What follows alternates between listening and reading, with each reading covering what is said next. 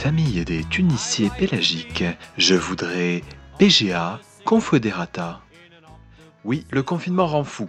Et dans mon petit bocal parisien, laissez-moi vous parler de cette branche méconnue du monde vivant, celle des salpes, des organismes gélatineux ressemblant à des cubes creux et translucides d'une vingtaine de centimètres. Jingle.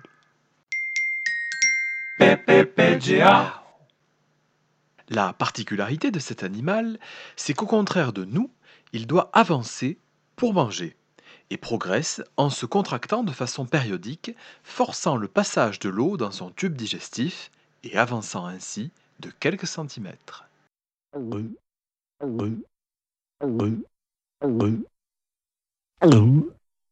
L'article le plus à la mode sur PGA Confederata, publié en 2010 par le département de bioingénierie du MIT, décrit comment l'eau, à son passage dans l'animal, est filtrée avec une incroyable efficacité par un fin filet composé de mucus.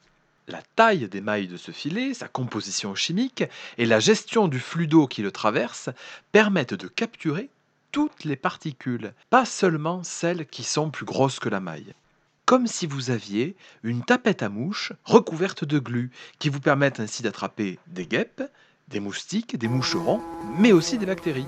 Jingle. Bon, ça c'était l'article à la mode, mais vous en avez des dizaines des chercheurs qui ont regardé des salpes manger. 1986, toujours dans le Massachusetts, trois chercheurs regardent des PGA Confederata se débattre avec des concentrations croissantes de bouffe et représentent sur de très belles courbes le nombre de fois où la pauvre salpe a failli s'étouffer en fonction de l'abondance de nourriture. Mais rassurez-vous, la salpe a un plan d'urgence en cas de trop grosse bouchée. Elle nage à l'envers. L'eau traverse donc son corps en sens opposé et déloge le bouchon qui l'encombre.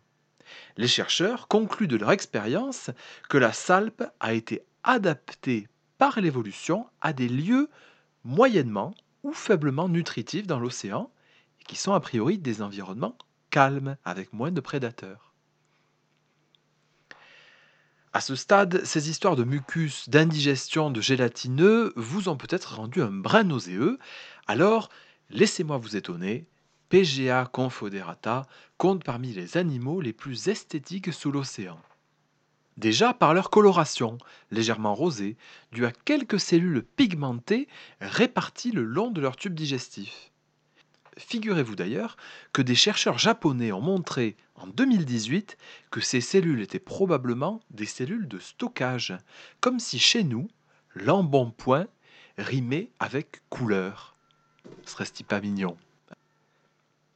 Et puis enfin, et c'est peut-être le plus beau à regarder, les salpes, dans les premières phases de leur vie, nagent en groupe, flanquées chacune de deux voisines et formant ainsi des guirlandes de salpes qui avancent et se nourrissent de front, formant dans l'océan de très belles structures étonnamment géométriques et élégantes.